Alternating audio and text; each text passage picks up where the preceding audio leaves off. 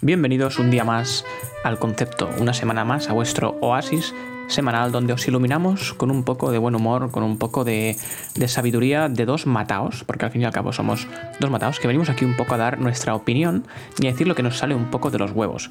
Y, lo que yo no podría es conducir este programa sin mi gran colaborador, el niño Opus, a quien tengo al otro lado del micro. Eh, buenas tardes, Mario, ¿cómo estás? Muy buenas tardes, Guillem. Eh, Estoy bien, estoy muy cansado hoy, pero, pero ver tu cara y, ver tu barba, la cual te has quitado y pareces novita, literalmente. Eso a mí me da vida. Es que verdaderamente eres, eres, el, novita, eres el novita rubio. A ti, si hicieran una versión de, de Doraemon escandinavo, bueno, no, francés, francés, ganarías seguro. Además que ahora sabes francés. que va, no sé nada de francés, no sé nada de francés. Eh, pero sí, la verdad, parezco un puto niño, o sea, parezco eh, que me haya quitado, eh, no sé, 15 años de encima. La verdad es que sí que estás jovenzuelo y además te has dejado como una especie de, como una especie de flequillo raro hoy. que tú ya, ya, de por sí tienes muy poco flequillo tú. pero, el flequillo que tienes, no sé, te, te, hace como una especie de boina rara. ¿Que no te has duchado hoy o qué? Pues justamente hoy no me he duchado. Eh, ¿Por qué? Porque, porque estoy en Francia. Estoy en Francia y estamos en confinamiento. Tío, ¿qué más da, eh, tío? Yo me duchaba mm, cuando estaba en confinamiento ¿cómo, también. ¿cómo, que qué más da? ¿Cómo que qué más da? Si estás en confinamiento, no te duchas cada día. Hombre, esto, esto es. Vamos, esto es norma número uno del confinamiento. No te duches cada día. Pero tú te duchas por los demás, no te duchas por ti entonces. No, no, yo me ducho por todos un poco, principalmente por los demás. Ajá. Así soy yo, Mario. Soy, soy altruista de naturaleza. No, me acordaba que fueses tan Me gusta dar. No, no. Me gusta dar, me gusta dar, no recibir. Ya lo sabes, Mario. Así soy yo. Así soy yo. Benevolente, altruista. Joder, macho. ¿Cómo se nota que vas para político, eh? Que, que, que al final siempre acabas haciendo que todo vaya bien en tu dirección. Claro, yo nunca pienso en mí mismo, tío. Yo, yo pongo siempre a los demás por delante. Así soy yo. Es, un defectillo, pero bueno, ¿qué, le vamos a hacer, no? Eh, no todo el mundo es perfecto. Claro, a ti se te define como de, bueno que es, es tonto. es que además ahora sin barba parezco un puto niño repelente diciendo esto. Sí, sí, parece yo que sé, que ahora acabas el concepto y te vas por las calles de Francia a intentar que la gente se junte a, a tu ONG, que se hagan miembros de tu ONG. Hostia, eh, ahora que dices esto, hace nada, media hora, estaba haciendo una reunión eh, por, por, Skype, por una cosa de, la universidad, y de golpe y porraso pican a la puerta de la residencia. Primera vez que me ha pasado eso. Hostia. Pican a la puerta. ¿Era un testigo de Jehová? Abro y es... No, no, no, no, no. Era un señor rarísimo, rarísimo, con una carpeta. Hostia. Y me dice, hola, soy artista. Eh, soy, artista. Era por si querías alguna de mis, de mis ilustraciones. Y yo, no, esto, es una broma. Pobrecillo, yo no sé si se lo hubiese comprado. Eh. En plena pandemia, en plena pandemia, en pleno eh, confinamiento. Claro, claro. Un tío que va a picar puertas a una residencia de estudiantes para vender ilustraciones. Este, como mínimo, como mínimo, quería vender páncreas, como mínimo. Te quería vender coca, seguro. no sé, pero he pensado cerrar la puerta ipso factamente. Y eso he hecho. ¿A ti te han intentado alguna vez vender coca? Eh, por la calle? Mm, creo que no. A mí me ha ocurrido solo una vez en Barcelona, en fin de año. Estaba solo yo en un callejón esperando a que mis amigos saliesen de un bar que estaba meando. De repente aparece un hombre que era tres veces yo, que tampoco es muy difícil porque yo soy un enano, y me dice, Coca. Simplemente Coca. ni sujeto ni predicado, mierda. Me dijo, Coca. Como anunciándose. como para decir que no, ¿no? Claro, por eso hay tantos adictos después, ¿no? Claro. Que vienen así y cómo, cómo vas a decir que no. Tú, vale, vale. ¿Sabes? Dame. Ok, ok, de acuerdo. Eh, eh, cálmate, cálmate. Pero bueno, yo creo que podemos empezar el programa, ¿no? ¿Vamos, vamos directos a las coherencias? Empezamos. hombre, hombre, vamos directos de cabeza a las coherencias, porque hoy además llevo un día de estrés yo también, yo topérrimo, así que necesito, necesito coherencias en mi vida.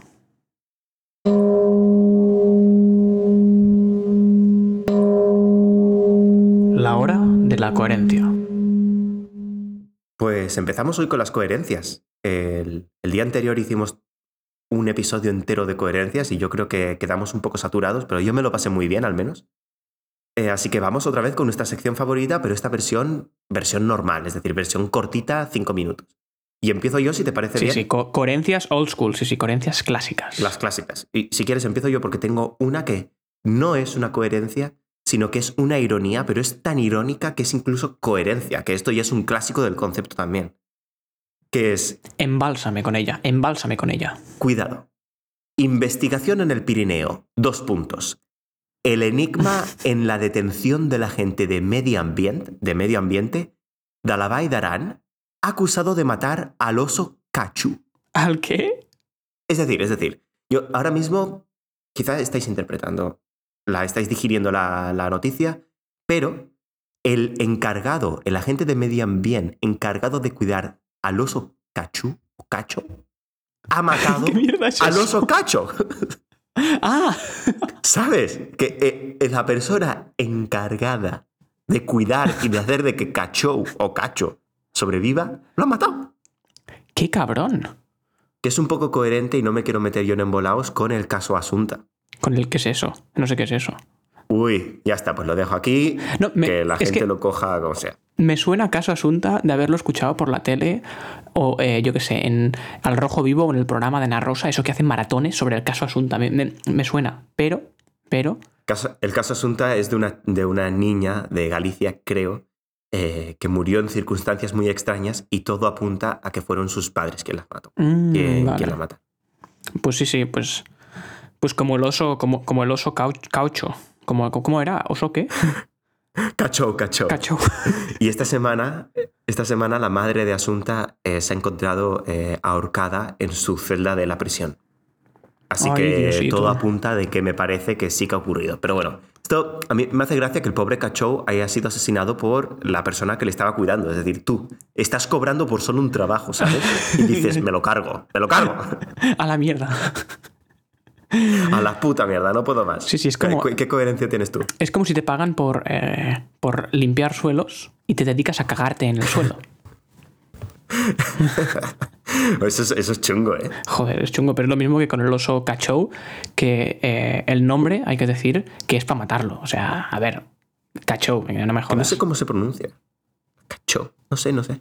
Fin- yo solo tengo ironías hoy, la verdad, pero dale, dale. de- dime alguna Yo, a ver, lo, por favor. lo mío tampoco es una coherencia o ironía, eh, llámale como quieras, ¿no? Pero bueno, yo creo que es una coherencia porque conozco al sujeto.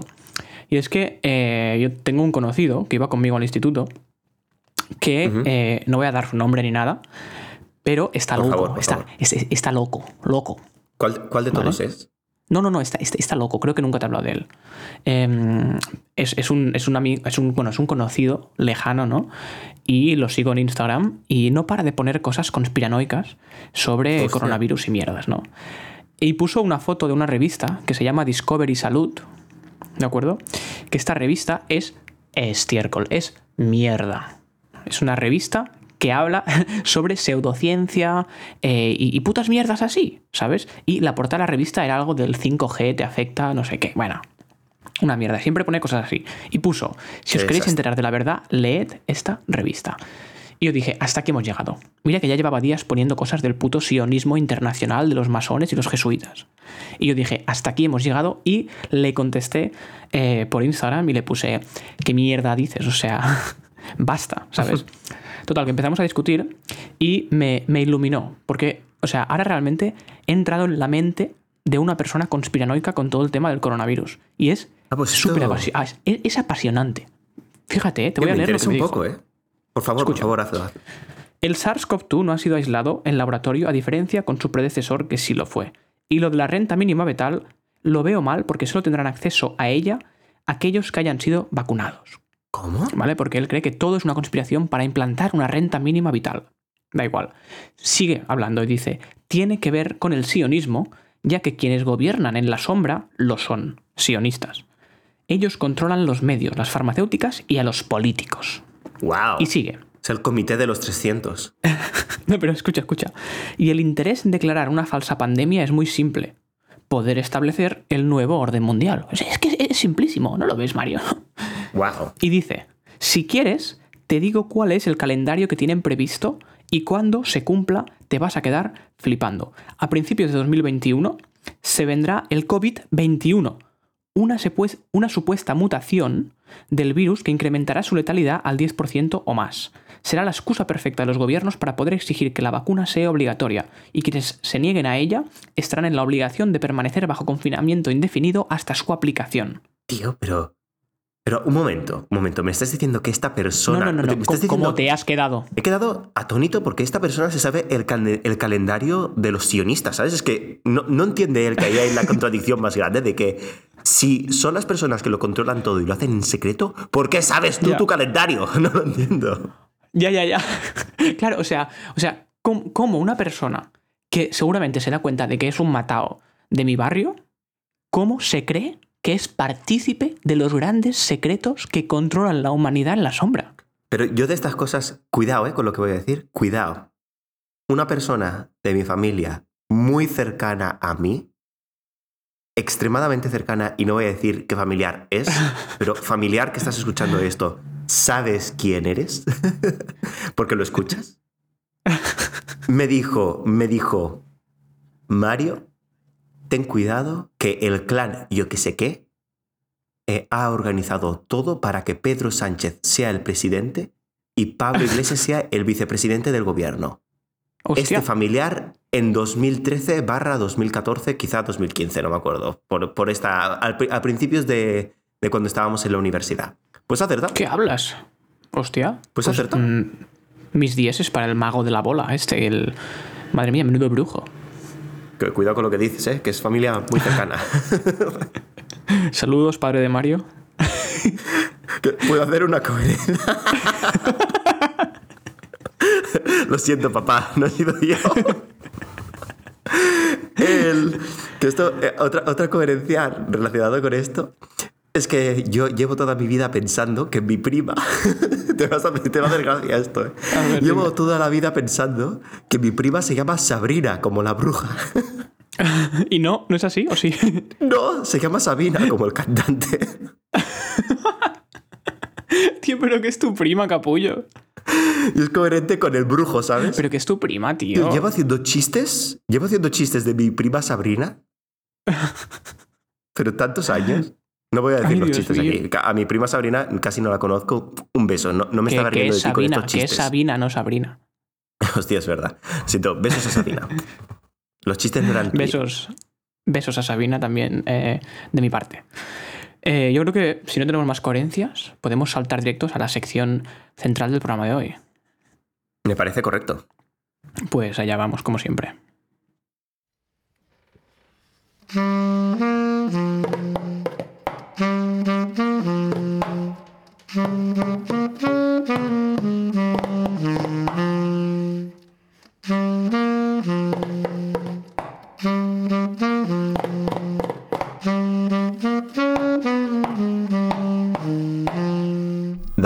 El juicio a los terroristas del atentado del 17 de agosto en Barcelona y que en Francia han ocurrido diversos actos terroristas en los últimos días, en el concepto hoy hablamos precisamente de eso, terrorismo. Pues estamos de nuevo en nuestra sección del concepto que hoy nos trae el niño Opus, que, yo creo que el niño Opus está, se está quedando cosas que él sabe, porque claro, él era del Opus y sabe secretos del Opus, a lo mejor también sabe todo esto de, la renta mínima vital que quieren poner y todo eso, aunque no nos lo dice, intentaremos sacárselo en los siguientes programas, pero a ver qué nos trae hoy el niño Opus. Pues no voy a hablar de sionismo, desafortunadamente, aunque me gustaría muchísimo, porque a mí me apasiona la teoría de la conspiración, pero no las teorías de la conspiración en general, sino, es decir, no me las creo, obviamente, pero me interesa mucho la mentalidad de, la gente que se los cree y las teorías de la conspiración en general me parecen muy interesantes, muy divertidas de leer como ficción. Pero de lo que vamos a hablar hoy no es ficción, sino es de una cosa muy real y que creo que en nuestras psiques, especialmente de, de personas como tú y como yo, está claramente impregnado y es el terrorismo. Hoy vamos a hablar, uh. va a ser el primer programa de, terrorismo y sinceramente creo que podríamos hacer 100 programas de terrorismo sin ningún tipo de problema. Hombre, sí podríamos. Entonces, vamos, vamos a empezar con las, con las bases y yo creo que a, los que nos siguen desde la primera temporada van a ver que este episodio eh, va a ser un episodio tipo Mario, muy parecido a, la temporada anterior. Es decir, menos información que he leído de Wikipedia, que me he leído mucho, cabe admitir, eh, para poder hablar de terrorismo, pero también asociándolo un poco con, las cosas culturales que a mí me gustan. Y como siempre, eh, vamos a, pasar esta sección en los pilares del terrorismo. De, la misma manera que hicimos los pilares del cambio climático o los pilares de, de Trump, vamos a hacer los pilares del puto terrorismo. Y es que resulta que el terrorismo tiene un solo pilar, pero, pero te vas a sorprender de que, de que es que, tío, el, terrorismo, tú si te lees eh, las fuentes principales de terrorismo que puedes encontrar en, en Google, ves que lo principal es que no hay una definición clara. Hay 8 millones de definiciones de terrorismo. Eh, se está intentando hacer un profile, un perfil del terrorista y, depende mucho del tipo de terrorismo y no todo lo que no todas las teorías que se tienen son ciertas o hay muchos eh, outliers. Como conclusión, el terrorismo, que es esta violencia unidireccional, que ahora entraré en la definición más o menos la más concreta y la más perfilada a nivel internacional, podemos ver que el terrorismo es todo lo contrario a lo que yo pensaba. Yo pensaba que era una cosa que era increíblemente definida, y es una cosa increíblemente etérea. Eh, eh, quiero, quiero que te explayes un poco en eso, porque yo creo que, a ver, nunca me he parado a pensar qué es el terrorismo, porque supongo que yo mismo pensaba que tenía eh, el concepto muy interiorizado, pero ahora sí que es cierto que me doy cuenta que no, que, nunca he intentado definirlo con palabras concretas. Em, y, yo creo que sí que muchas veces con el tema del terrorismo cuesta un poco catalogarlo, ¿no? Y siempre se asocia a movimientos religiosos o se asocia a estereotipos, ¿no? Pero, eh, pero bueno, yo creo que, no, creo que tienes que iluminarnos un poco con la definición real de terrorismo. Pues primero vamos a la definición de terrorismo, tal y como tú has dicho, y la definición es violencia que se realiza en tiempos de paz contra un Estado o en tiempos de guerra a personas eh, que no están participando en la guerra eh, que no son militares, por ejemplo. Y normalmente la táctica o la principal táctica del terrorismo es intentar aplicar esta violencia para provocar cambios en el Estado contra el cual se está atacando. Vale. Esta es la definición internacional del, terrorismo. Ahora bien, si vosotros os vais a terrorismo e, es decir, es decir, Dime, dime. Bin Laden. Bin Laden. correcto, Bin Laden. Que, por cierto, por cierto, eh, ahora me he acordado, me han comentado por Instagram que en el último episodio nos equivocamos y en vez de decir 11S eh, dijimos 11M. O sea, confundimos dos atentados. En el. No, no, perdona. Te confundiste tú. Yo no dije nada, pero te confundiste tú. Y ahí que estamos haciendo. Quien calla, otorga. Quien calla, otorga que, te lo juro. Y luego, si hacemos, una, si hacemos unos erratums, eh, yo dije que Phil Collins había eh, escrito la banda sonora del libro de la selva y escribió una canción para Tarzán. Así que. Eres un mierda, tío. Eh, pero coincide, es decir, la coherencia se mantiene. Pero es igual, volvamos al terrorismo. El hecho es que el terrorismo, además de esta definición, de esta violencia, yo creo que está está tan dividido y tan compartimentalizado en tipos de terrorismo que si vosotros os vais a, Wikipedia o buscáis en Google tipos de, de, periodismo, cuidado, eh, tipos de terrorismo. es lo mismo. ahora entramos en eso. Eh, ponéis tipos de terrorismos, hay tantos, tantos, pero básicamente nosotros podemos dividirlo a grandísima escala, pero grandísima escala. Se puede dividir entre terrorismo internacional o nacional. El nacional, por ejemplo, sería eh, lo que fue ETA dentro de España, por ejemplo. Vale. O eh, dentro, dentro del internacional, aunque también hay movimientos eh, nacionales en los que esto se puede dar, que es sobre todo el religioso o el político. por ejemplo, el 11S fue tanto en gran parte político, pero en gran, gran parte también fue religioso. Y, por ejemplo, el atentado que hubo en, en Barcelona en el verano de 2017, si no recuerdo mal, fue también eh, un, atentado eh, religioso. Es que vemos que hay muchos tipos, pero la base es básicamente intentar provocar el terror, e intentar hacer que una sociedad entera que está en paz em, tenga un terror y tenga miedo para poder cambiar en una situación en la que tú eres una minoría, poder cambiar eh, la actitud que tiene el Estado en general. Claro, Esto creo que, es muy importante. Siendo una minoría, intentar cambiar la actitud del Estado frente a esta minoría y hacerla más relevante a pesar de ser una minoría. Y digamos que los medios para conseguirlo es a través de la violencia. Exacto, porque es muy importante pensar que, eh, y yo cuando lo leí digo, es que tiene toda la razón del mundo. Si los terroristas pudiesen y estuviesen armados y tuviesen a mil millones de terroristas, no harían ataques terroristas, harían una puta guerra. Vendrían y nos matarían a putos todos y ya está. Pero no pueden porque saben que están en minoría y ya está. Y es mucho más sencillo atacar a pocas personas, pero el simplemente el simple hecho de tú pensar, perdón, de decir, hostia, quizá el siguiente soy yo. Claro. Pues eso ya te provoca. De hecho, eh, creo que tú vives cerca del hipercore. Eh, tu, familia vivía cerca del hipercore que ETA eh, puso la, la megabomba eh, no recuerdo qué año, la verdad. Sí, creo que fue en 1990 y... No lo sé, podría decir un año, pero me lo inventaría, así que mejor no digo año. Pero eh, en los años 90 y yo vivía eh, al lado casi y de hecho mi, colegio estaba a 30 segundos del hipercore, o sea, al lado, lado. Que imagínate el miedo que puede provocar. sí, el hipercore, el atentado del hipercore ya provocó un miedo increíble alrededor de toda España, porque claro, eh, mató a tantas familias. Eh, imagínate a, tu familia. Yo, estaría bien que le preguntases a tu madre, decir, ¿cómo, ¿cómo vivisteis esa temporada? Porque yo tendría el ojete cerrado todo el rato. La verdad es que eh, en ese momento mi familia no vivía ahí. Pero... ¿No, ¿No estabais viviendo aún en San Andreo? Ay, Dios mío. No, ya no vivía, no, no, aún no vivimos ahí. Pero, ha salido el tiro por la culata. pero muchos amigos que tengo sí que sus padres vivían ahí y, y creo que eh, si me pusiera a hurgar un poco entre mis amigos y amigos de amigos, seguro que sus padres estuvieron, o sea, creo que he oído hablar de gente que estuvo en el hipercore el día del atentado. Hostia, qué desastre. De esto vamos a hablar, eh, que quede, no del atentado del hipercore, pero mm, de todas las circunstancias y de toda la herencia que se queda de un ataque terrorista o de un ataque así.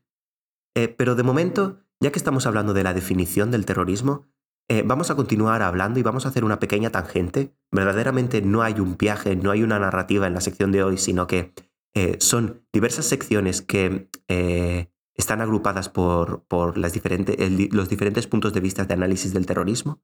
Y hoy vamos a hablar de la primera parte de la que voy a hablar y de la que ya estaba hablando, de hecho, es la de la etimología o de la palabra del terrorismo. Y la tangente de la que voy a hablar en concreto es de que Pablo Casado, cállate ya, los independentistas catalanes no son terroristas, cállate ya.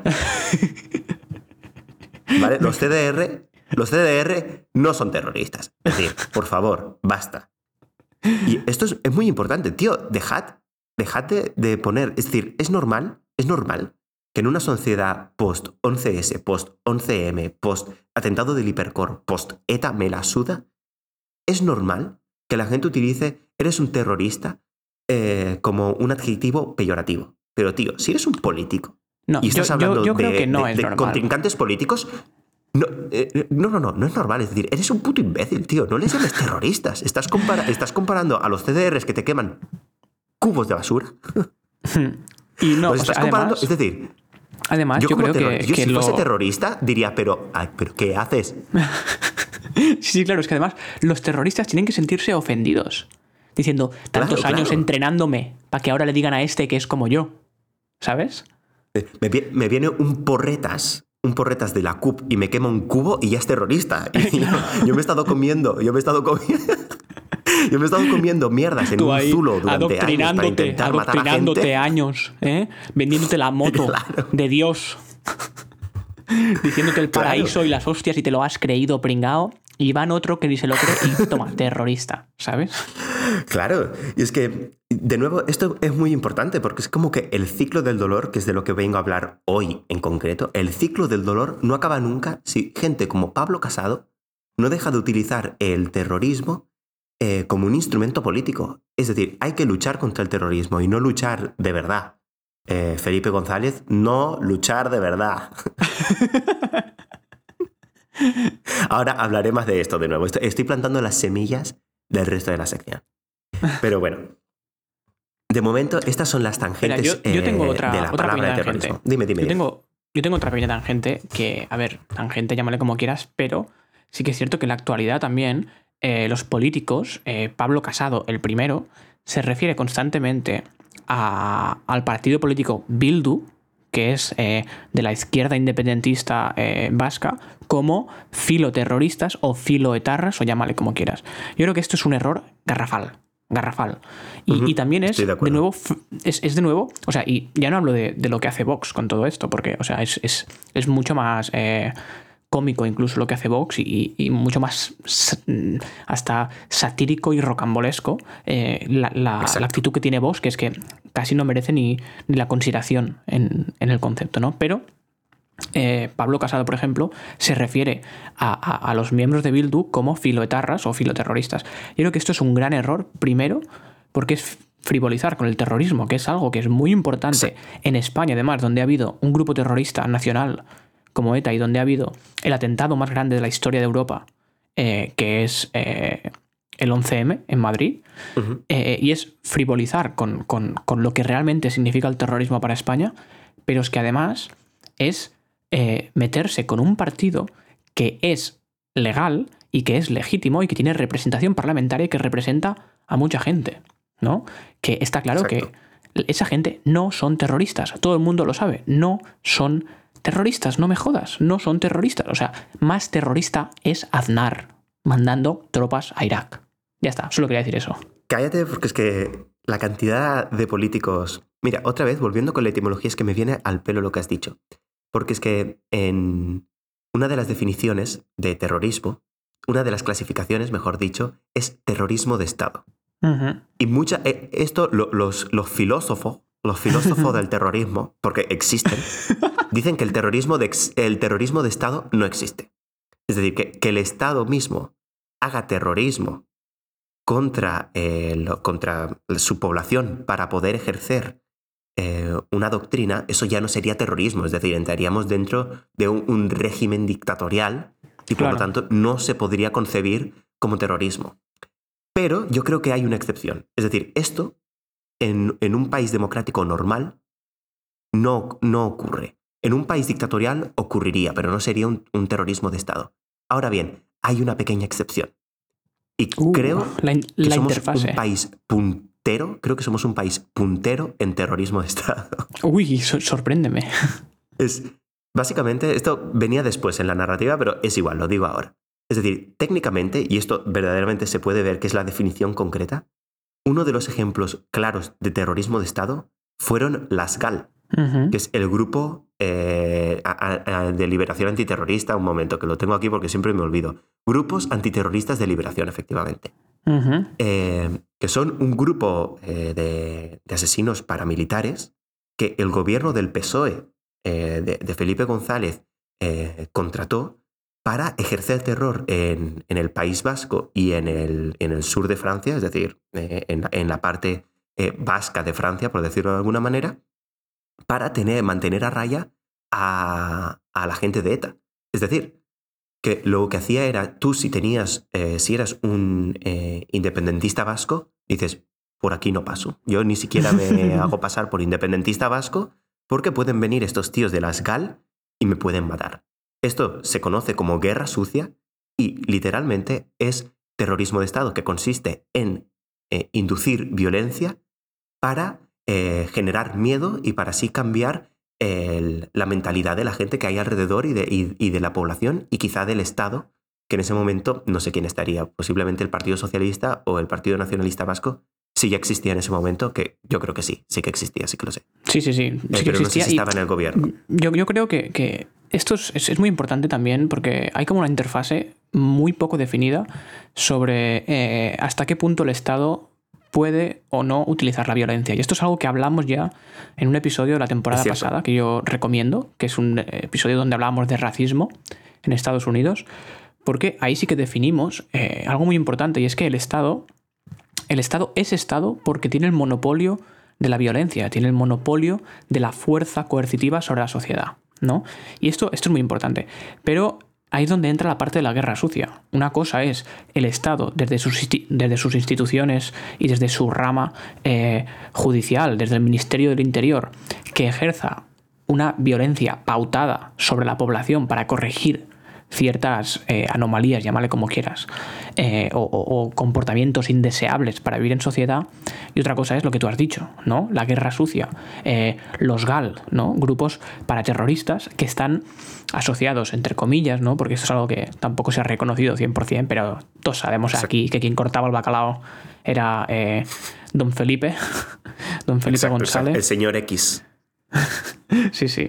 Em, que, que eso sí que es eh, terrorismo, eso sí que es terrorismo, llámale de Estado o no, pero sí que es terrorismo o contraterrorismo, ¿no? Y esto es muy distinto al poder coercitivo que tiene el Estado por definición.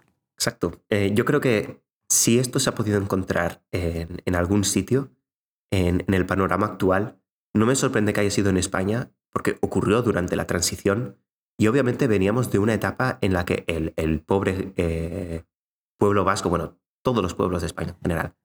Eh, pero el pobre pueblo, vasco estaba siendo increíblemente reprimido eh, por, por, la dictadura y esta violencia que se ejercía de, manera sistemática indujo que existiese este grupo eh, independentista radical. Este grupo independentista radical ejercía esta violencia para, para escuchar su voz. Al fin y al cabo, quizá esto es un poco filosófico, pero básicamente tiene sentido. La violencia es otra manera de comunicación. Y cuando tus voces, tus, eh, cuando tus voces no pueden ser escuchadas porque piensas que el sistema eh, no es capaz de, escucharte, en el caso de la dictadura, obviamente, porque sudaban de ti y te reprimían, pero en el caso de la democracia, cuando ETA militar, eh, que hay que distinguirla de la otra ETA que en ese momento durante la transición se, dividió, cuando la ETA militar dijo que la democracia no estaba actuando de la manera correcta y que no iba a cambiar nada, en ese momento tú dejas de creer en el sistema y dejas de ver que la voz, eh, tu voz está siendo representada. Entonces, tú como, no solo como individuo, sino como institución, y aquí es un poco complicado porque luego hablaremos un poco más sobre el terrorista, cuando tu voz no es escuchada y tú sientes que no puedes hacer nada más porque se te oiga o no puedes hacer nada más para que tu identidad se vea reafirmada por el gobierno que, te están parando o por el Estado que te están parando, ahí es cuando se induce este terrorismo. Y es este back and forth, en verdad es, el ping-pong de la violencia. Y, las, las, GAL, en, vez de... Eh, esto se ha podido eh, perpetuar en, España durante la transición porque no conocíamos otra cosa. Era violencia por, por violencia, ojo por ojo, diente por diente. Y como conclusión, si en algún país tenía que ocurrir este terrorismo de Estado, en Europa, no podía ser otro que en España. Así es. Y eh, que quede claro que desde aquí no estamos intentando justificar para nada eh, comportamientos terroristas como los de ETA. O sea, todo lo contrario. Son, son despreciables, asquerosos y que se mueran todos los terroristas. Eh, pero, no, y lo, digo en serio, o sea, me dan puto asco. Sí, sí, sí pero todo tiene una explicación política o sociológica o histórica en este caso, ¿no? Y, esto es lo que estamos intentando darle aquí, ¿no? Como, como un poco de, contexto. Y al, fin y al cabo yo creo que el problema del terrorismo que todos conocemos, porque el terrorismo que todos conocemos es el terrorismo asociado a identidades, ¿no? Es el terrorismo del día a día, el terrorismo con el que todo el mundo eh, se siente bastante eh, identificado. Y fíjate lo que decía, ¿no? Que el terrorismo está ligado a estereotipos. Eh, si, yo creo que si le preguntaras a alguien hace, mm, hace 30 años en España cómo es un terrorista, en plan, defíneme físicamente cómo es un terrorista, te diría que es un hombre eh, blanco, de, no sé, te describiría un poco cómo es una persona del País Vasco, seguramente. ¿no? Porque se asocia a este tipo de estereotipo. Pero en la actualidad, si preguntas, todo el mundo te va a definir a un árabe. ¿No? Correcto. Y yo creo que esto es muy importante, porque al final el terrorismo es el terrorismo actual, el que conocemos actualmente, ¿no? Es eh, eh, un terrorismo de identidades y de estereotipos, ¿no? Identidades tanto por quien hace el acto terrorista, porque normalmente lo hacen por, por creencia ciega en una identidad, ¿no? Y por querer imponer esa visión ciega de su identidad, eh, por, por hacerla más o menos relevante, como hemos dicho antes, pero también porque lo recibe, porque quien lo recibe también lo recibe como algo puramente identitario y puramente mm, estereotipado. O sea, creo que el terrorismo siempre se ve de forma demasiado unidimensional o bidimensional, ¿no? Que falta darle más dimensiones. Y por ejemplo, algo que no se considera terrorismo normalmente es cuando, por ejemplo, hay eh, un, un, ¿Cómo se llama esto? Un mass shooting, ¿no? Es verdad, es verdad. Eh, sobre todo en los institutos de América, por ejemplo. En Estados Unidos, que va un puto loco que tiene una pistola de su abuelo y, mata a, a, ocho, a ocho profesores y 20 alumnos, ¿no? Y esto no se define como un eh, ataque terrorista, cuando en el fondo, eh, de algún modo, también lo es. ¿Sabes qué es interesante y que es casi un atentado terrorista? El mass shooting eh, me tiembla un poco porque creo que no hay. Depende del mass shooting, ¿no? y sinceramente no sé, sobre, no sé tanto sobre mass shootings como para saber cuáles son las intenciones de, los niños o las niñas que, lo hacen. Pero un caso muy parecido del que tú estabas hablando es cuando, por ejemplo, se hace un secuestro de una, como un robber de un, de un, eh, de una esta bancaria, ¿sabes? Que tienen, tienen rehenes y todo. Ah, sí, Esto es un acto. un atraco, un atraco, sí. Eso, no me salía, hostia. Eh, pues un atraco es casi terrorismo. Eh, se define así, de hecho, es cuasi terrorismo. Ah, sí. sí, sí, porque lo que estás haciendo es ejercer una violencia contra personas que, que, que no son militares para eh, que la persona que esté al mando, el Estado cambie de opinión y tú recibas algo a cambio, en este caso el dinero. No es a nivel estatal, pero es como un terrorismo a nivel eh, muy local, por decirlo de alguna manera. Y si en los mass shootings eh, el cambio de opinión es que se dejen de meter conmigo porque me, me hacen bullying, me hacen bullying, me hacen, casi me sale la voz de payaso, porque me hacen bullying, pues quizá un mass shooting también es, un, es una versión de terrorismo. Y me ha parecido muy interesante lo que decías sobre que el terrorismo solo se ve de manera eh, unidimensional. Y es cierto. Ah, y lo que se ve es cómo se trata a los terroristas. Porque es que, al fin y al cabo, todas estas personas que ejercen un daño terrible ante otras personas, por ejemplo, un pedófilo. Eh, un pedófilo claramente es una persona que tiene una, eh, un perfil psicológico que está afectado y están enfermos. Y de hecho, hay un montón de, hay un montón de eh, organizaciones que intentan encontrar a pedófilos antes de que actúen para intentar tratarlos y que no se conviertan en pedófilos, porque son personas que están enfermas. Eh, creo que hay una organización en Francia muy importante que se llama Angel Blue, o alguna cosa así, pronunciado en francés, por supuesto, Angel Bleu. Eh, con los terroristas no pasa exactamente lo mismo, porque verdaderamente no, no hay pruebas definitivas de que todos los terroristas estén mal del coco, de hecho no lo están, pero es cierto que se puede hacer un perfil eh, del terrorista y lo que me parece muy interesante es que la manera de intentar conseguir este perfil del terrorista o intentar entender a estos terroristas, eh, estaba leyendo de hecho un artículo de, la Academia de Psicología Americana antes de, antes de empezar, era no por qué eres terrorista, sino cómo te ha cambiado la vida desde que eres terrorista. Es decir, intentar entender qué cambios provoca en esta persona el ser terroristas. Y lo que se nota, hay muy pocos eh, terroristas que dicen, bueno, va, eh, me parece bien, eh, venga, vamos a charlar un poco sobre esto, ¿sabes? Que no son, no son gente que normalmente te ayude, ¿sabes? que te llega un email, ¿es usted terrorista? ¿Quiere participar en este estudio? Y dices, bueno, adelante. claro. Que dices, mira, cumplo todos los criterios, soy terrorista, he matado. Pero no. Y de las cosas más interesantes que, son, es, de nuevo, es gente em, que verdaderamente busca una identidad, que tiene familia que le han estado comiendo el coco durante toda su vida.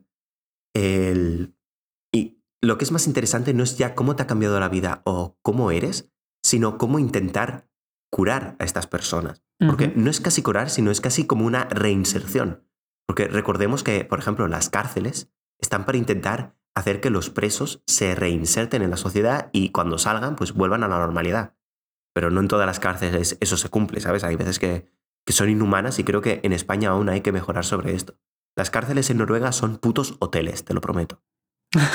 ¿En serio? Sí, sí, sí, son preciosas y, y hay gente que, que, por ejemplo, eh, comete delitos para ir ahí porque están tan mal en la vida que comete delitos para ir a esa cárcel. Esto ocurre también en España, ¿eh? Pero en Noruega te, te- te sale bien porque es, es- Mucho más común, ¿no? O es sea, un puto hotel, tío. Tienes tele, tienes una. ti- tienes chefs. es flipante, es flipante, en fin. Pero bueno, el. Que pierdo el hilo, que, que- que pierdo el hilo, pierdo el hilo. Y de hecho no sé de qué estaba hablando. em, estabas comentando. eh, se me ha olvidado a mí también. Tampoco te acuerdas. bueno, no pasa nada. Nos movemos ya. Yo creo que eh, en verdad estaba todo dicho. Porque, claro, eh, para ayudar a la gente, aquí está, aquí está, para intentar reinsertar a, a los, a los terroristas, para intentar rein- reinsertar a los terroristas en la sociedad, cosa que es, es muy complicada, hay que escucharles. Y sé que esto queda increíblemente hippie. Esto es increíblemente hippie lo que hay que decir. Lo es que voy a muy, decir. muy políticamente incorrecto lo que vas a decir ahora, me parece, Mario. No, no, no es políticamente correcto, pero verdaderamente eh, para intentar eh, acabar con el terrorismo hay que analizar a las personas que, que hay que intentar tener un buen servicio de inteligencia que detecte a personas que están captando y a personas que eh, son susceptibles de ser captadas eh, por terroristas e intentar educarles de la manera correcta para decirles, escucha, esta imagen que te están vendiendo, que esto antes lo has dicho tú, hacer claramente el contraste entre la realidad y eh, aquello imaginario por lo que se creen que están luchando o aquellos cambios que ellos se creen que van a poder conseguir. Y esto, de hecho, Claro. en, en el artículo se ha visto que verdaderamente funciona. Aquellos terroristas a los que han sido, capaz de hacer, han sido capaces de hacerles ver que aunque ataquen a mil millones de personas, no van a poder destrozar el sistema capitalista, heteropatriarcal, blanco, católico, eh, cristiano. ¿Sabes que, no, que eso no va a cambiar? Pues destrozarles ese sueño, esas nubes que le han estado eh, metiendo en la cabeza desde pequeños, en el caso de los religiosos. Eh, ya no hablo de, de los casos eh, ya que son regionales, por ejemplo, ETA, aunque recordemos que ETA ya no existe, pero bueno. Eh, hacer eso es lo que va a conseguir, de manera sistemática, va a hacer que, conseguimos, que consigamos acabar con el terrorismo. ¿Es complicado? Sí. Los terroristas, eh, además, eh, hay muchos a nivel internacional, pero hay muchos que vienen de España también, obviamente. Eh, esa es la manera de, de- de solucionarlo y no la manera que tienen eh, los GAL o las GAL o que tenía Felipe González, que era ojo por ojo, diente por diente. ¿Qué mejor manera de acabar con el terrorismo que, mm, no sé, hacer un poco de terrorismo? No, no, ti- tienes razón. ¿eh? Yo creo que o sea, lo importante aquí es comprender el contexto histórico de ese momento, porque eh, a la vez que lo vemos algo muy fuerte y es de las cosas más antidemocráticas y más eh, las barbaridades más grandes que han ocurrido en la España democrática, a la vez, no sé por qué, históricamente me parece hasta coherente que ocurriera eso, ¿no? Viniendo de una dictadura, Es coher- un es coherente. clima súper crispado, súper tenso, donde están matando gente cada día los de ETA y eh, la única solución que se le ocurre a esa gente en ese momento, la única solución efectiva, entre comillas, es contraatacar de una forma eh, parecida, ¿no? Pero, mm, como digo, y re- repito lo que he dicho antes un poco, ¿no? Que, que lo importante aquí es el tema de las identidades, ¿no? Yo, yo creo que ahí está eh, eh, uno, uno de los grandes fallos de, de- de la psique humana. Y es que el ser humano es incapaz de eh, comprender que las identidades distintas son compatibles y pueden coexistir. Y esto yo creo que es algo que tenemos muy integrado de forma evolutiva dentro de nosotros mismos, ¿no? Porque eh, si eres una persona de derechas, eh, crees que no puedes convivir con alguien que es de izquierdas. O sea, o sea, no me refiero a convivir una persona de derechas y una de izquierdas, pero que los dos sistemas son incompatibles, que no puede haber un punto medio, que, que las cosas son siempre muy cerradas, ¿no? Que las, las cuestiones de identidad eh, eh, no son para nada flexibles. Yo creo que ahí está el problema. Porque con el tema de la religión, por ejemplo, eh, a mucha gente le cuesta comprender que puede haber otras religiones, ¿no? Porque tú crees que tu religión es la única, ¿no? Y esto es algo que el ser humano ha hecho muy mal, porque esto antes no puto ocurría. Hace años, hace años, eh, había muchos dioses y eh, la gente que no creía en un dios eh, sabía que había una tribu del lado que creía en otro dios, ¿no? Y en ningún momento tú pensabas que tu Dios era incompatible con el otro. Y esto sí que ocurre ahora, ¿no? Esto ocurre y es una putada, porque la gente cree que el Dios cristiano es incompatible con el Dios musulmán y que por lo tanto las dos visiones de vida son incompatibles. Y de ahí no puedes sacar a nadie, a los terroristas ni a los no terroristas. ¿no? Yo creo que ahí está, en parte, la raíz de todo este problema identitario que también ocurre pues, con los nacionalismos, por ejemplo, pero también con las ideas políticas o, o lo que estamos viendo que está ocurriendo en Estados Unidos, que hay dos modelos de Estado, ¿no? Uno que está representado actualmente por lo que es Trump, el Partido Republicano y esta eh, alt-right o, extrema derecha eh, moderna, ¿no?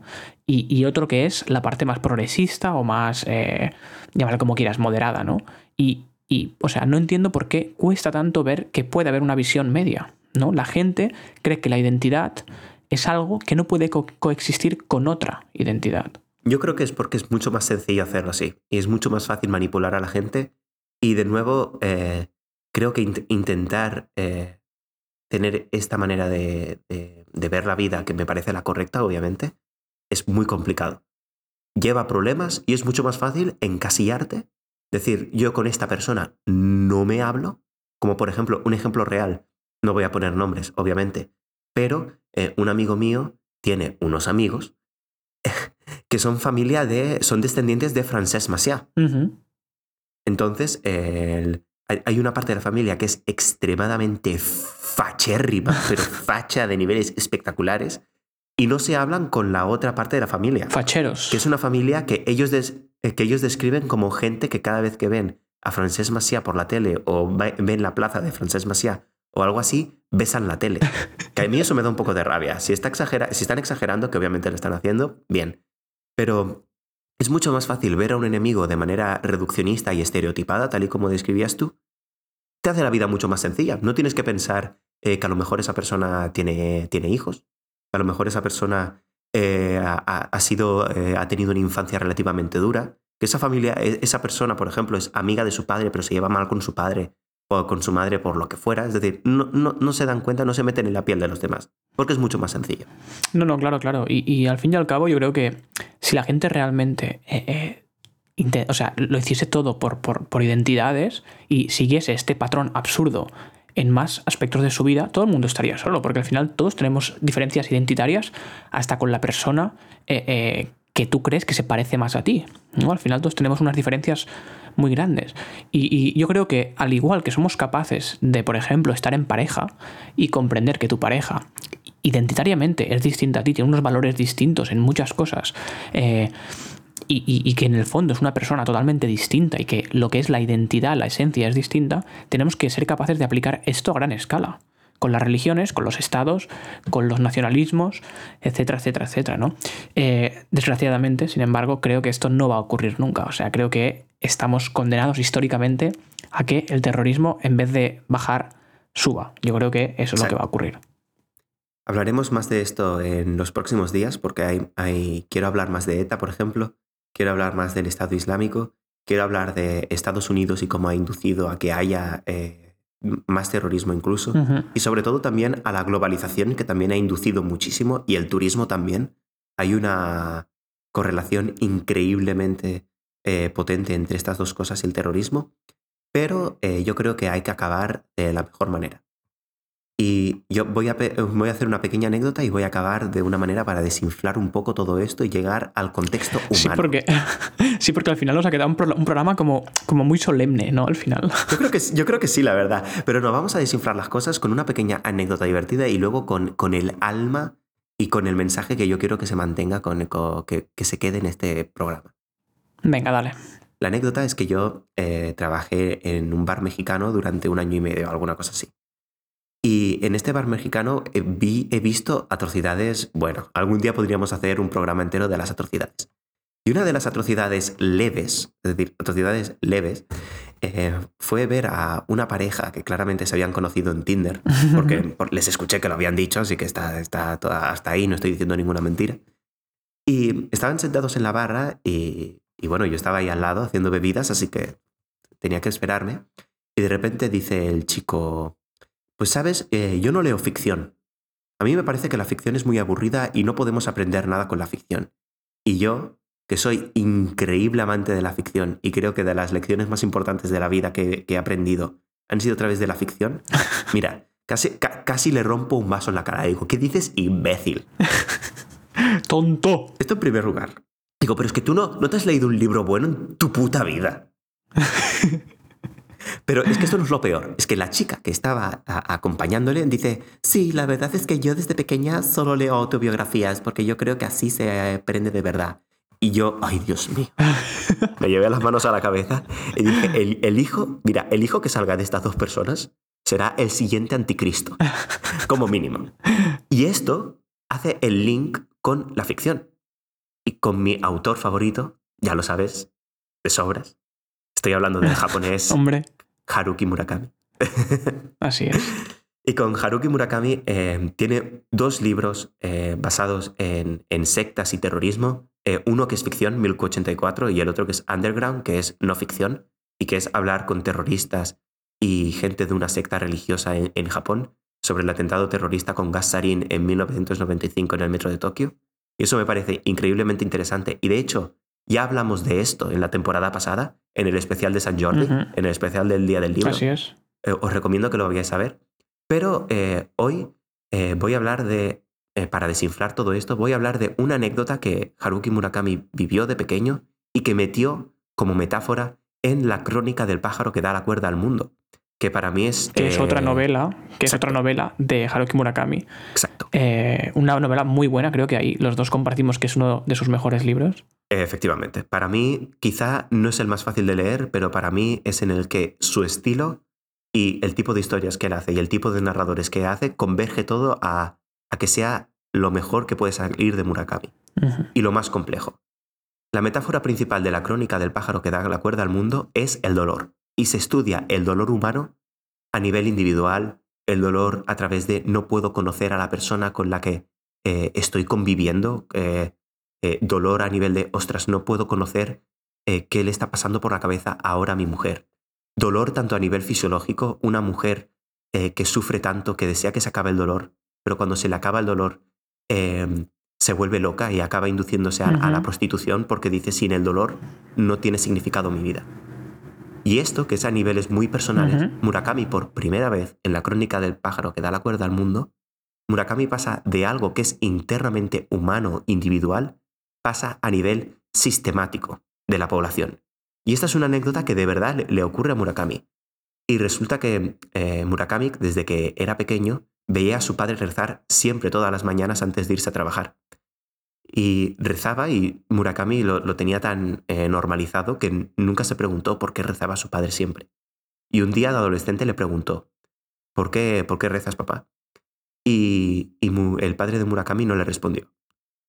A- al cabo de los años, eh, el padre de Murakami le, le respondió y le dijo que era porque él, eh, durante la guerra, la Segunda Guerra Mundial, que Japón intentó invadir e invadió gran parte de China y se creó todo Man- toda la zona de Manchuria y tal, eh, en esa zona eh, los crímenes de guerra que, que hizo Japón contra China son increíblemente atroces.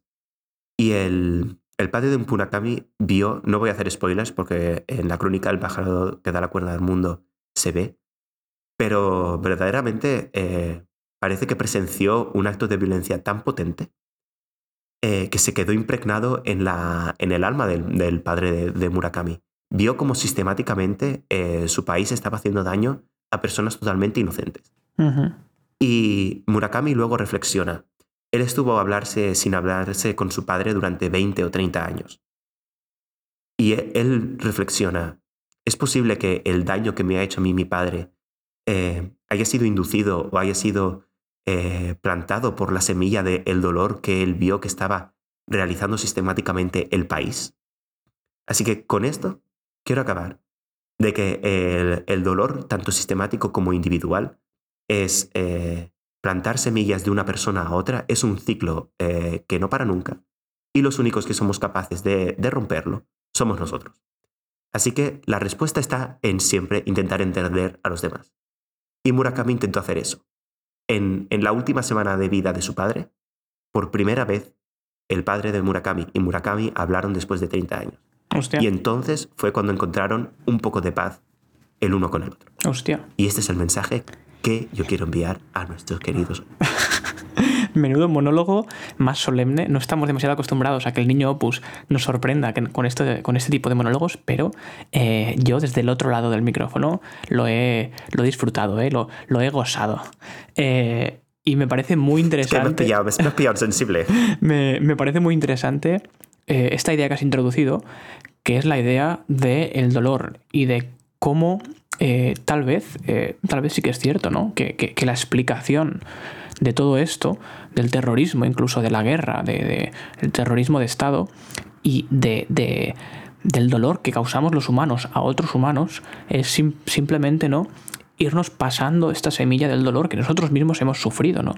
Como seguramente es parte de la propia naturaleza humana el pasarse el dolor de algún modo, ¿no? Y digamos, perpetuar esta cadena de, eh, de, de causar dolor a la otra gente a nivel sistemático, a nivel a gran escala o a pequeña escala, ¿no? Creo que es, que es, muy interesante y creo que es una, un, tono un poco demasiado solemne para lo que estamos acostumbrados para terminar el programa, pero creo que está bien también. Creo que también está bien tener ironías en la propia estructura del concepto.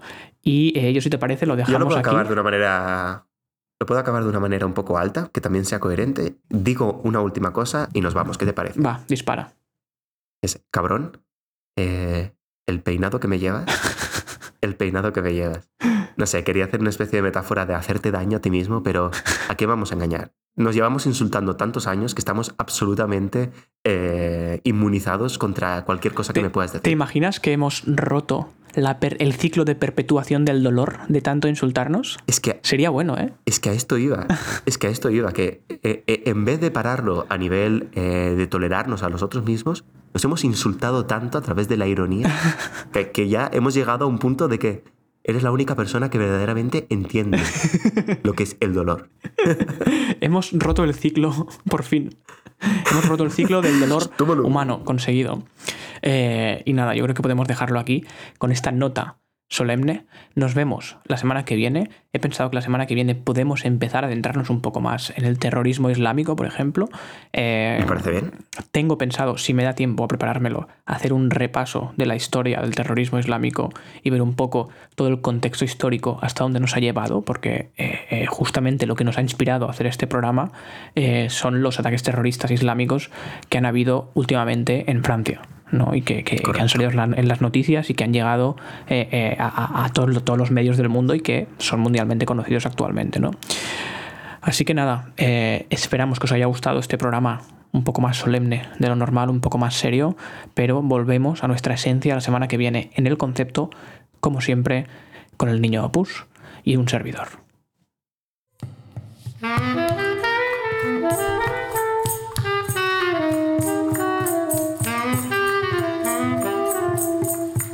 Si te ha gustado el episodio, te invitamos a dejar una valoración positiva y compartirlo con tus amigos, sobre todo si nos escuchas desde Evox o desde Apple Podcast, donde puedes dejar una valoración. En caso que no te haya gustado, puedes también compartirlo con tus enemigos y en caso de que no tengas amigos, puedes añadirnos a Instagram a arroba el concepto podcast y a Twitter a arroba concepto podcast.